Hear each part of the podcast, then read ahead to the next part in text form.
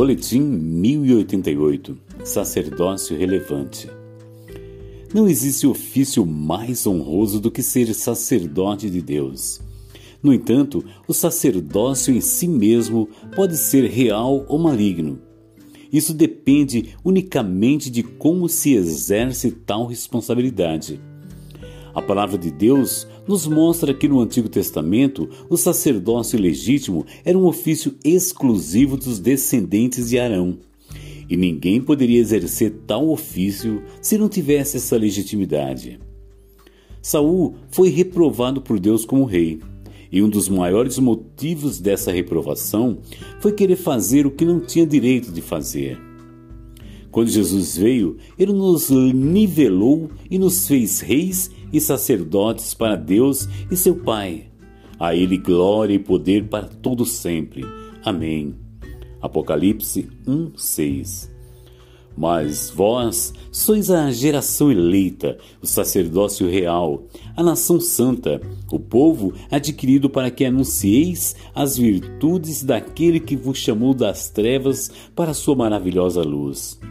1 Pedro 2, 9 o apóstolo Paulo, escrevendo ao pastor Tito, a quem ele tinha como um filho espiritual, diz: Por essa causa te deixei em Creta, para que pusesses em boa ordem as coisas que ainda restam, e, de cidade em cidade, estabelecesses presbíteros, como já te mandei. Aquele que for irrepreensível, marido de uma mulher, que tenha filhos fiéis, que não possam ser acusados de dissolução, nem são desobedientes porque convém que o bispo seja irrepreensível como dispenseiro da casa de Deus, não soberbo, nem iracundo, nem dado ao vinho, nem espancador, nem cobiçoso de torpe ganância, mas dado à hospitalidade.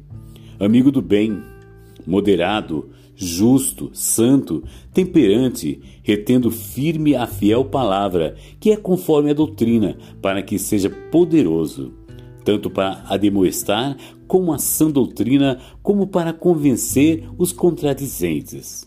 Tito 1, 5 a 9. Paulo lembra a Tito o serviço geral de todo ministro, por a Igreja do Senhor Jesus Cristo em boa ordem. Como membros da Igreja do Senhor Jesus, temos que ser influentes na sociedade entendendo que o único evangelho que muitos vão ler é a nossa própria vida, como cartas vivas, lidas todos os dias por todos os homens. Entramos em um período da história que não tem mais como sermos neutros e omissos. Precisamos de ações estratégicas como serviço de inteligência para a defesa da nossa fé Ouço o Espírito Santo clamando as palavras do intercessor Mardoqueu a Rainha Esther, que é a figura da igreja. Não imagines em teu ânimo que escaparás na casa do rei, mais do que todos os outros judeus. Porque, se de todo te calares nesse tempo, socorro e livramento de outra parte virá para os judeus. Mas tu e a casa do teu pai perecereis. E quem sabe se para tal tempo como este chegasse a esse reino? Esther 4, 13 e 14.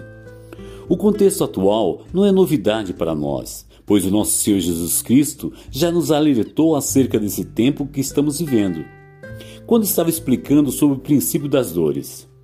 Então vos hão de entregar para seres atormentados e matar-vos-ão e sereis odiados de todas as gentes por causa do meu nome.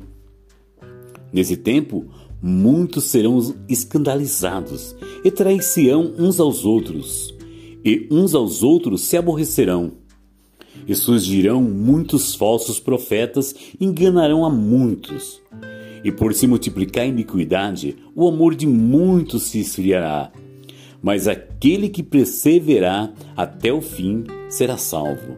Mateus 24, de 9 a 13.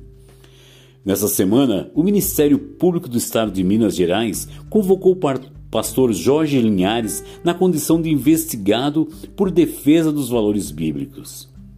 Estamos sentindo a atmosfera que está no ar, seja na esfera política, educação, mídia, cultura, artes, enfim, todas as áreas.